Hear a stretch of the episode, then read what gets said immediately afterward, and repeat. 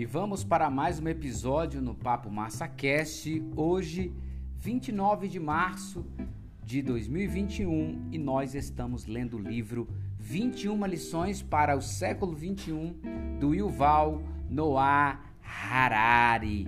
E nós concluímos no último episódio a lição de número 17 e hoje nós vamos começar a lição de número 18 que tem por título Ficção Científica. A anterior, ela falava sobre o pós-verdade, onde o Val ali quis colocar para a gente que desde que a, o Homo sapiens, né, a sua existência apareceu, nós vivemos no pós-verdade, ou seja, sempre vivemos em torno de mitos e crenças que são úteis para a união, para é, a nossa dominação, vamos dizer assim, sobre todo o planeta, mas claro que, como também ele tinha falado lá no, no episódio Justiça, todos nós também temos as nossas sombras. E nós precisamos lembrar disso, que muitas coisas que nós acreditamos que é verdade na verdade, não passa de um mito, não passa de uma crença. E é isso que ele quer é, tratar aqui, tá bom? As ficções, às vezes, elas têm mais importância do que a própria verdade. E aí, na lição anterior, né, do pós-verdade, ele falou o seguinte: pô, até que ponto você está interessado na verdade? Até que ponto você quer realmente saber o que é fato ou o que é fake? Né? Então, isso é muito importante. As pessoas, às vezes, é, optam e querem continuar com o fake. Beleza? E hoje vamos para o futuro, não é o que você vê nos filmes. Vamos para a leitura?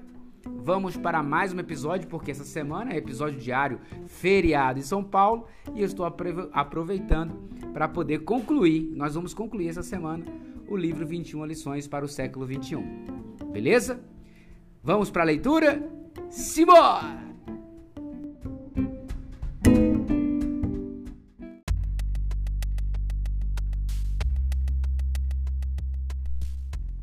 Lição 18: Ficção científica. O futuro não é o que você vê nos filmes.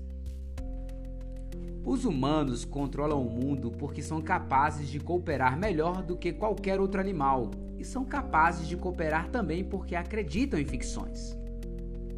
Poetas, pintores e dramaturgos são, portanto, pelo menos tão importantes quanto soldados e engenheiros.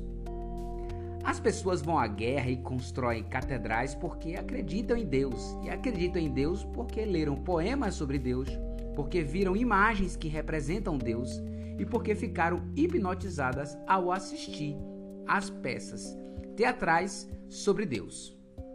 Da mesma forma, nossa crença na moderna mitologia do capitalismo é sustentada pelas criações artísticas de Hollywood e pela indústria pop. Acreditamos que comprar mais coisas vai nos fazer felizes porque vemos o paraíso capitalista com nossos próprios olhos na televisão. No início do século XXI, talvez o gênero artístico mais importante seja a ficção científica. Muito pouca gente lê os artigos mais recentes nos campos do aprendizado de máquina ou da engenharia genética. Em vez disso, filmes como Matrix e Ela e séries de televisão como Westworld e Black Mirror expressam como as pessoas entendem os mais importantes desenvolvimentos tecnológicos, sociais e econômicos de nossos tempos. Isso significa também que a ficção precisa ser muito mais responsável quanto ao modo como descreve realidades científicas. Do contrário, poderá incutir nas pessoas ideias erradas ou focar sua atenção nos problemas errados. Como observado em um, em um capítulo anterior, talvez o maior pecado da ficção científica atual seja a tendência a confundir a inteligência com consciência. Como resultado, está preocupada demais com uma possível guerra entre robôs e humanos, quando na realidade devemos temer o conflito entre uma pequena elite de super-humanos com poderes ampliados por algoritmos e uma vasta subclasse de Homo sapiens sem nenhum poder. Quando pensa no futuro da IA, Karl Marx ainda é um guia melhor que Steven Spielberg. De fato, Muitos filmes sobre inteligência artificial são tão divorciados da realidade científica que se pode suspeitar serem só alegorias de preocupações comple completamente diferentes. Assim, o filme Ex Machina, Instinto Artificial, parece ser sobre um especialista em inteligência artificial que se apaixona por uma robô e acaba sendo enganado e manipulado por ela. Mas na verdade não é um filme sobre o medo o medo de que humanos têm, têm de robôs inteligentes. É um filme sobre o medo que o homem tem de uma mulher inteligente, em especial o medo de que liberação feminina possa levar à dominação dos homens. Sempre que você assiste um filme sobre inteligência artificial no qual a IA é mulher e o cientista é homem, provavelmente é um filme sobre feminismo e não sobre cibernética. Pois que cargas d'água uma IA teria uma identidade sexual ou de gênero? O sexo é uma característica de seres orgânicos multicelulares. O que poderia significar para um ser cibernético não orgânico?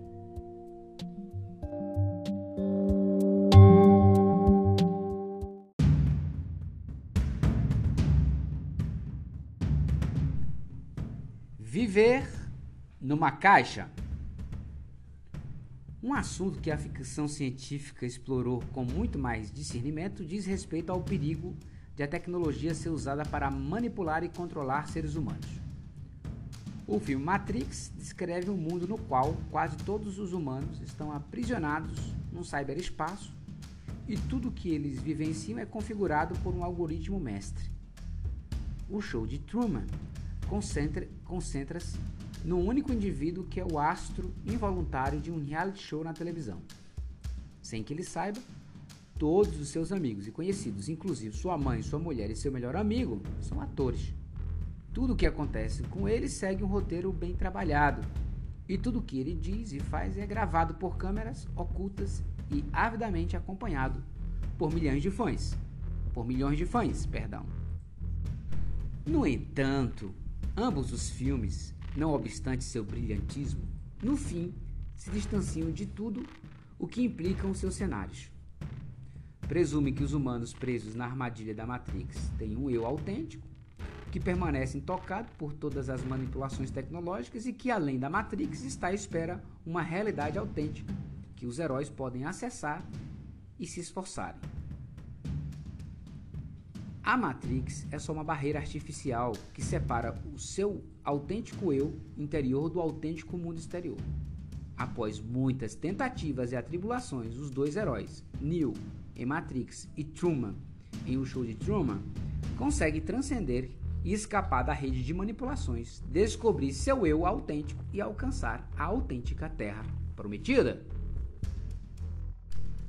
Muito curiosamente, essa autêntica terra prometida é idêntica em todos, a, em todos os aspectos importantes à inventada Matrix. Quando Truman escapa do estúdio de televisão, ele busca se reencontrar com a namorada da época do ensino médio, que o diretor do programa tinha banido do elenco. Mas, se Truman realizasse sua fantasia romântica, sua vida seria exatamente como o perfeito sonho de Hollywood, que o show de Truman vendeu milhões de espectadores em todo o mundo, com direito a férias nas ilhas Fiji. O filme não nos dá uma dica sequer sobre que tipo de vida alternativa Truman poderia encontrar no mundo real. Da mesma forma, quando Neo sai da Matrix engolindo a famosa pílula vermelha, ele descobre que o mundo de fora não é diferente do mundo de dentro. Tanto fora como dentro há conflitos violentos e pessoas movidas por medo, luxúria, amor e inveja. O filme deveria terminar quando dizem a Neo que a realidade que ele acessou é só uma Matrix maior e que se ele quiser escapar para o verdadeiro mundo real, terá de escolher novamente entre a pílula azul e a vermelha. A atual revolução tecnológica e científica implica não que indivíduos autênticos e realidades autênticas podem ser manipulados por algoritmos, câmeras de televisão, e sim que a autenticidade é um mito. As pessoas têm medo de ficar presas numa armadilha dentro de uma caixa, mas não se dão conta de que já estão presas dentro de uma caixa. Seu cérebro, que está trancada dentro de uma caixa maior, a sociedade humana com suas incontáveis ficções. Quando você escapa da Matrix, a única coisa que descobre é uma Matrix maior. Quando camponeses e trabalhadores se revoltaram contra o Tsar em 1917, eles acabaram com Stalin. E quando você começa a explorar as múltiplas maneiras com que o mundo o manipula, no fim você constata que sua identidade mais íntima é uma ilusão completa criada por redes neurais. As pessoas têm medo de que, ao estarem presas dentro de uma caixa, perderão todas as maravilhas do mundo. Enquanto Neo está preso na Matrix e Truman está preso no estúdio de televisão, eles nunca visitaram as Ilhas Fiji ou Paris ou Machu Picchu. Mas, na verdade, tudo que você experimentar na vida está dentro do seu próprio corpo e sua própria mente. Escapar da Matrix ou ir para Fiji não terá nenhuma diferença. Não é que em algum lugar de sua mente exista um baú de ferro com uma grande placa advertindo em vermelho.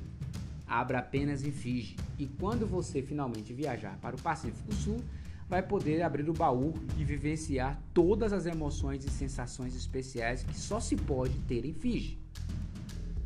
E se nunca visitar Fiji em sua vida, então você perdeu para sempre essas sensações especiais.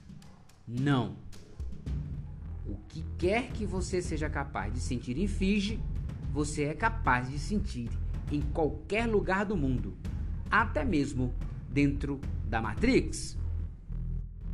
Talvez estejamos vivendo dentro de uma gigantesca simulação de computador no estilo de Matrix.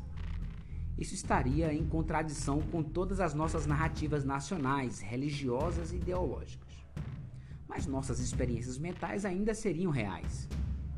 Se se descobrir que a história humana é uma elaborada simulação conduzida num supercomputador por ratos cientistas do planeta Zircon, isso seria bastante embaraçoso para Karl Marx e para o Estado Islâmico.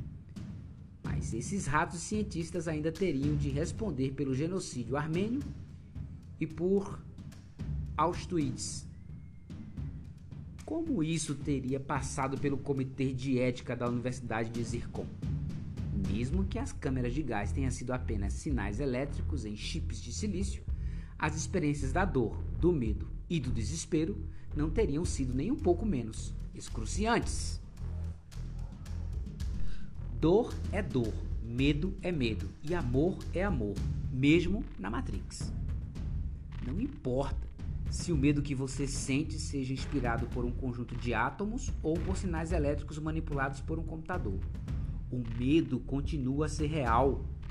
Assim, se você quiser explorar a realidade de sua mente, poderá fazer isso dentro ou fora da Matrix. A maioria dos filmes de ficção científica, na verdade, conta uma narrativa muito antiga. A vitória da mente sobre a matéria. 30 mil anos atrás, a narrativa era: mente imagina uma faca de pedra, mão cria faca. Humano mata mamute. Mas a verdade é que os humanos ganharam o controle do mundo. Não tanto por terem inventado facas e matado mamutes, quanto por manipularem mentes humanas.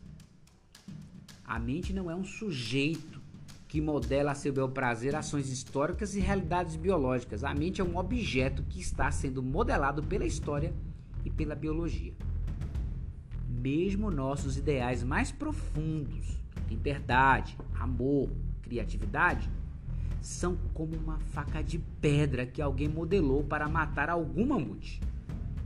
Segundo as melhores teorias científicas e mais atualizadas ferramentas tecnológicas, a mente nunca está livre de manipulação. Não existe um eu autêntico esperando ser libertado da carapaça da manipulação. Você tem alguma ideia de quantos filmes, romances e poemas consumiu ao longo dos anos e como esses artefatos esculpiram e aguçaram sua noção de que de que é o amor? Comédias românticas estão para o amor, assim como filmes pornográficos estão para o sexo e Rambo está para a guerra. E, se você pensa que pode apertar algum botão, delete e erradicar o traço de Hollywood de seu subconsciente e de seu sistema límbico, está iludindo a si mesmo. Gostamos da ideia de modelar facas de pedra, mas não gostamos da ideia de sermos nós mesmos facas de pedra. Assim, a variante da matriz, Matrix, para a antiga história do mamute é algo assim: mente imagina um robô, mão cria um robô. Robô mata terroristas, mas também tenta controlar a mente. Mente mata robô. Mas essa narrativa é falsa. O problema não é que a mente não seja capaz de matar o robô. O problema, para começo de conversa, é que a mente que imaginou o robô já era produto de manipulações muito anteriores. Por isso, matar o robô não vai nos libertar.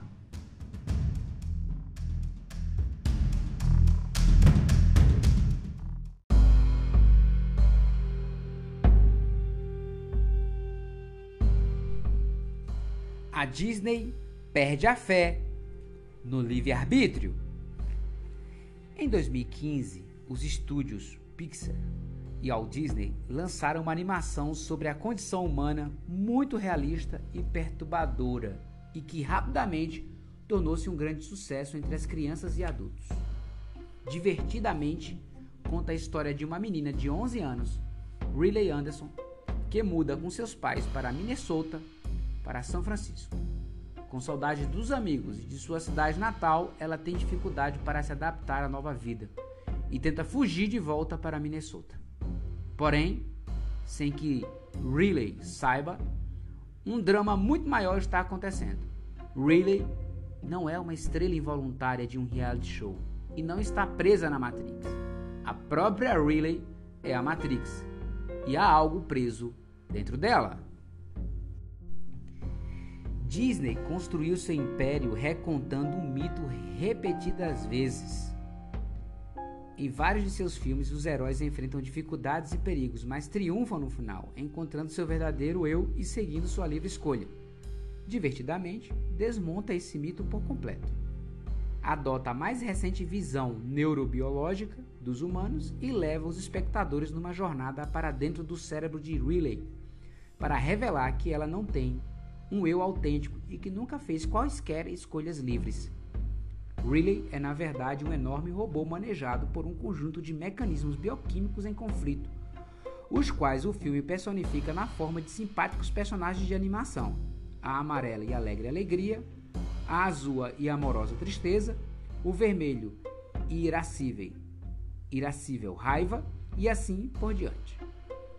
Manipulando uma série de botões e alavancas no quartel-general enquanto observam cada movimento de Riley numa enorme tela de televisão, esses personagens controlam todos os humores, decisões e ações de Riley. O fracasso de Riley em se adaptar à sua nova vida em São Francisco resulta de uma confusão no quartel-general que ameaça pôr o cérebro de Riley totalmente fora de equilíbrio. Para corrigir as coisas, alegria e tristeza partem numa jornada épica pelo cérebro de Riley, viajando no trem do pensamento, explorando a prisão do subconsciente e visitando o estúdio interno onde uma equipe de neurônios artistas está ocupada na, na fabricação de sonhos. Enquanto percorremos esses mecanismos bioquímicos personalizados nas profundezas do cérebro de Riley, nunca encontramos uma alma, um autêntico eu ou um livre-arbítrio. De fato, o momento de revelação no qual toda a trama se articula acontece não quando Riley descobre seu único e autêntico eu, e sim quando fica evidente que Riley não pode ser identificada por um núcleo único e que seu bem-estar depende da interação de muitos mecanismos diferentes. No começo, os espectadores são levados a identificar Riley com a personagem líder, a amarela e contente alegria. Mas depois constata-se que esse foi um erro crucial que ameaçou arruinar a vida de Riley. Pensando que ela é sozinha a essência autêntica de Riley. A alegria, intimidada por todos os outros personagens interiores, rompendo o delicado equilíbrio do cérebro. A cartaz acontece quando a alegria percebe seu erro e, junto com os espectadores, consta que Riley não é alegria ou tristeza ou qualquer um dos outros personagens. personagens. Riley é uma narrativa complexa, produzida pelos conflitos e pela elaboração de todos os personagens bioquímicos juntos. O mais espantoso não é só que a Disney ousou lançar no mercado um filme com uma mensagem tão radical, mas que ela tenha se tornado um sucesso no mundo todo. Talvez tenha sido Assim, porque Divertidamente é uma comédia com final feliz e é bem capaz que a maioria dos espectadores não tenha captado seu significado neurológico e suas sinistras implicações. Não se pode dizer o mesmo do mais profético livro de ficção científica do século XX. Não é possível deixar de perceber sua natureza sinistra. Foi escrito quase um século atrás, mas torna-se mais relevante a cada ano que passa. Aldous Huxley escreveu Admirável Mundo Novo em 1931. Com o comunismo e o fascismo entrincheirados na Rússia e na Itália, o nazismo em ascensão na Alemanha, um Japão militarista dando início à sua guerra de conquista na China e o mundo inteiro tomado pela Grande Depressão. Mas Huxley conseguiu enxergar através de todas essas nuvens escuras e prever uma sociedade sem guerras, fome e epidemias, usufruindo de paz, prosperidade e saúde ininterruptas. É um mundo consumista que deixa de reinar livremente o sexo, ou perdão, que deixa reinar livremente o sexo, as drogas e o rock and roll, e cujo valor supremo é a felicidade. O pressuposto que subjaz no livro é que os humanos são algoritmos bioquímicos que a ciência é capaz de hackear o algoritmo humano e que a tecnologia pode ser usada para manipulá-lo. Nesse admirável mundo novo, o governo mundial utiliza biotecnologia avançada e engenharia social para, para garantir que todos estejam sempre contentes e que ninguém tenha nenhum momento e nenhum motivo para se rebelar. É como se alegria, tristeza e outros personagens do cérebro de Riley tivessem se tornado agentes leais ao governo não há, portanto, necessidade de uma polícia secreta ou de campos de concentração ou de um Ministério do Amor a lá 1984 de Orwell. Na verdade, o genial em Huxley consiste em demonstrar que é possível controlar pessoas com muito mais segurança mediante amor e prazer do que por medo e violência. Quando se lê 1984, fica claro que Orwell está descrevendo um assustador mundo de pesadelo e a única questão deixada em aberto é como evitarmos chegar a um estado tão terrível. Ler Admirável Mundo Novo é uma experiência muito mais desconcertante e desafiadora porque é difícil identificar exatamente o que faz distópico. O mundo é pacífico e próspero e todos estão satisfeitos o tempo todo. O que poderia estar errado? Huxley faz essa pergunta diretamente no momento de clímax do romance. O diálogo entre Mustafa Mond, o controlador do mundo para a Europa Ocidental, e John, o selvagem que viveu toda a sua vida numa reserva nativa no México e que é o único homem em Londres que nunca viu ou falar de Shakespeare ou Deus.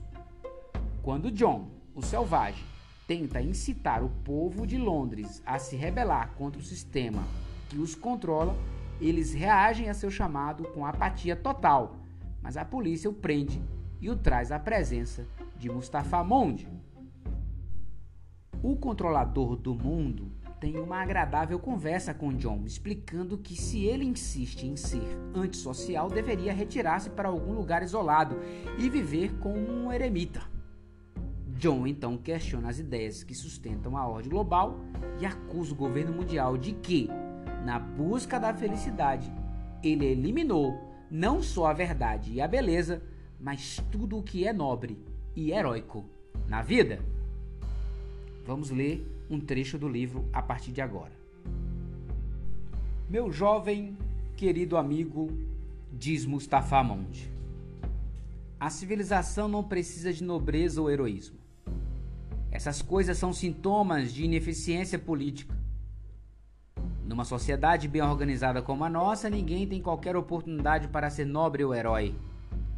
As condições teriam de ser totalmente estáveis para que surgisse uma situação como essa, onde há guerras, onde há divisão de lealdades, onde há tentações às quais existir, objetos de amor pelos quais lutar ou quais defender, lá, obviamente, nobreza e heroísmo fazem algum sentido. Mas aqui não há guerras hoje. Toma-se grandes cuidados para impedir que você ame alguém demais. Não existe essa coisa de lealdade dividida. Você está tão condicionado que não pode evitar fazer o que deve fazer. E o que você deve fazer é tão prazeroso. Tantos são os impulsos naturais aos quais se permite livre manifestação que, na verdade, não há quaisquer tentações às quais resistir. E se alguma vez, por algum infeliz acaso, algo desagradável de algum modo acontecesse, bem, sempre temos uma soma vou dizer, a droga, para você tirar umas férias dos fatos. E sempre tem soma para aplacar sua raiva, reconciliá-lo com seus inimigos, fazer com que seja paciente e estoico. No passado você só poderia realizar essas coisas fazendo um grande esforço e após anos de rigoroso treinamento moral. Agora você engole dois ou três tablets de meia grama e pronto. Agora qualquer um pode ser virtuoso. Você pode levar pelo menos metade de sua moralidade num frasco. Cristianismo sem lágrimas é isso que soma é. Mas as lágrimas são necessárias. Não se lembra do que disse Otelo?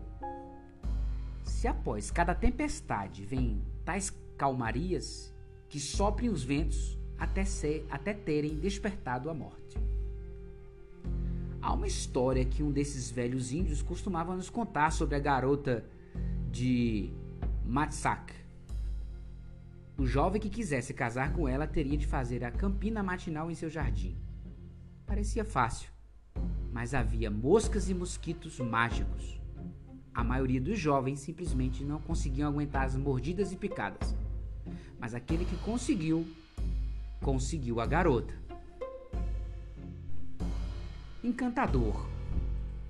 Mas em países civilizados, disse o controlador, você pode ter garotas sem capinar por elas. E não há quaisquer moscas ou mosquitos para picar você. Livramo-nos de todos eles séculos atrás. O selvagem assentiu franzindo a testa. Vocês se livraram deles. Sim, isso é típico de vocês. Livrando-se de tudo o que é desagradável em vez de aprender a suportá-lo. Saber se é mais nobre na mente suportar as pedradas e flechas da fortuna atroz ou tomar armas contra as vagas de aflições e, ao afrontá-las, dar-lhes fim. Mas vocês não fazem nenhum dos dois. Nem sofrer, nem se opor. Vocês apenas aboliram os estilingues e as flechas. É fácil demais. O que vocês precisam, continuou o selvagem, é de algo como lágrimas para variar. Viver, peri viver perigosamente não tem sua graça? Muita, replicou o controlador. Homens e mulheres devem ter suas suprarrenais estimuladas de vez em quando. É uma das condições para uma saúde perfeita. É por isso que fizemos com que os tratamentos SPV sejam compulsórios. SPV significa substituto da paixão violenta. Uma vez por mês inundando todo o sistema de adrenalina. É o exato equivalente fisiológico do medo e da raiva. Todos os efeitos tônicos de assassinar Desdemona e ser assassinada por Otelo sem nenhum das inconveniências. Mas eu gosto de inconveniência. Nós não, disse o controlador. Preferimos fazer as coisas confortavelmente. Mas eu não quero conforto. Eu quero Deus, quero poesia, quero perigo real, quero liberdade, quero bondade, quero pecado. Na verdade, disse o controlador, você está reivindicando o direito de ser infeliz. Tudo bem então, disse o selvagem desafiador. Estou reivindicando o direito de ser infeliz. Sem falar no direito de ficar velho, feio e impotente, o direito de ter sífilis e câncer, o direito de ter muito pouco que comer, o direito de ser horrível, o direito de viver em constante apreensão quanto ao que vai acontecer amanhã, o direito de pegar tifo, o direito de ser torturado por dores indizíveis de todo tipo. Houve um longo silêncio. Reivindico tudo isso, disse o selvagem afinal. Mustafa Mondi deu de ombros. Disponha, disse ele. John, o selvagem, retira-se para um deserto desabitado e vive lá como eremita. Os anos que passou na reserva indígena recebendo lavagem cerebral sobre Shakespeare e religião o condicionaram a rejeitar todas as bênçãos da modernidade. Mas as palavras de um sujeito tão incomum e excitante espalham-se rapidamente e as pessoas acorrem para vê-lo e registram tudo o que faz, e logo ele se torna uma celebridade. Enjoado até a alma com essa atenção indesejada, o selvagem foge da Matrix civilizada, não engolindo uma pílula vermelha, mas se enforcando. Diferente dos criadores de Matrix e de Show de Truman, Huxley duvidava da possibilidade de fuga, porque questionava se haveria algum disposto a fugir. Uma vez que seu cérebro e seu eu são parte da Matrix, para fugir dela você tem de fugir de seu eu. No entanto, é uma possibilidade que vale a pena explorar.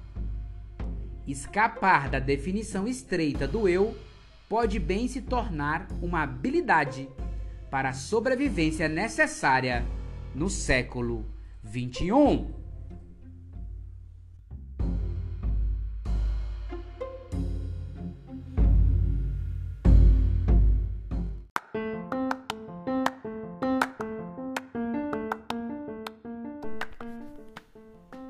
Meus caros e queridos ouvintes, minhas queridas ouvintes, minhas amigas e meus amigos do Papo Massa Cast. Nós terminamos a lição de número 18, ficção científica, e o Val aqui nos dá sugestões maravilhosas. Eu já assisti o, a animação divertidamente, inclusive com minha filha no, no cinema, e na época que assisti eu fiquei impactado né, por toda a veracidade, né, por toda a demonstração neurobiológica que existe e foi retratado assim pela primeira vez é, num desenho, né, numa animação.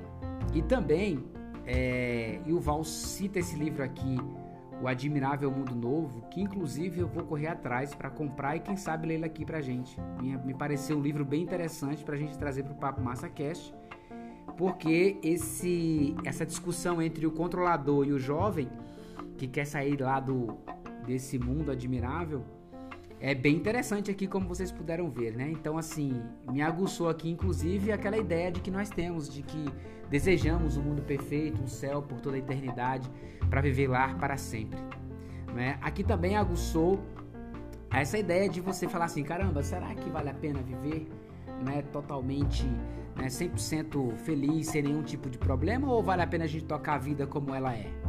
E aí eu quero indicar para vocês aqui também é, um filme muito bom que fala um pouco sobre isso, que é o Doador de Memórias. Se vocês puderem assistir o Doador de Memórias, é muito bom. Também assistir a trilogia de Matrix é fantástico. Eu assisti também. O show de Truman também é muito bom. Eu já assisti, vale a pena. Para que você possa realmente entender bastante o que o Walt tenta trazer aqui. O mais importante é a gente entender também que a ficção científica ela fala de algumas verdades, mas mistura, termina se misturando com algumas utopias ou distopias também. O que você precisa entender é que a inteligência artificial, a robótica, a nanotecnologia, né, a bioengenharia, a biogenética, a tecnologia da informação está avançando e está ganhando espaço e está criando super-humanos e vai dar a possibilidade de criar super-humanos no futuro, como também nos dar longevidade. Com tanta longevidade e com super-humanos, o que fará as pessoas com poucas condições?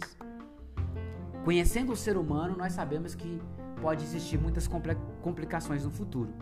E muitos de nós não temos políticas desenvolvidas para essas complicações. Que nós possamos refletir, porque aqui termina a quarta parte do livro, nesse episódio, nesse, nessa lição de número 18. E nós vamos começar a quinta parte a partir de amanhã, que só tem mais três capítulos. Ou seja, aí nós temos mais quatro ou cinco episódios para terminar o livro 21 lições para o século 21. E a quinta parte vai falar assim, olha, como viver numa era de perplexidade quando as narrativas antigas desmoronaram e não surgiu nenhuma nova para substituí-las. Então é justamente sobre isso que nós estamos falando aqui. O que, que vai acontecer quando é, a tecnologia avançar de tal forma? Porque nós não, nós não vamos ter, é, eu diria assim, políticas criadas ou cultura para assimilar essas mudanças tão rápidas tecnológicas, tecnológicas que estão acontecendo. É bom lembrar que nós levamos milhões e milhões de anos para evoluir e ainda carregamos vieses da nossos, dos nossos ancestrais caçadores-coletores. Pense um pouco sobre isso e nos encontraremos no próximo Papo Massa Cast.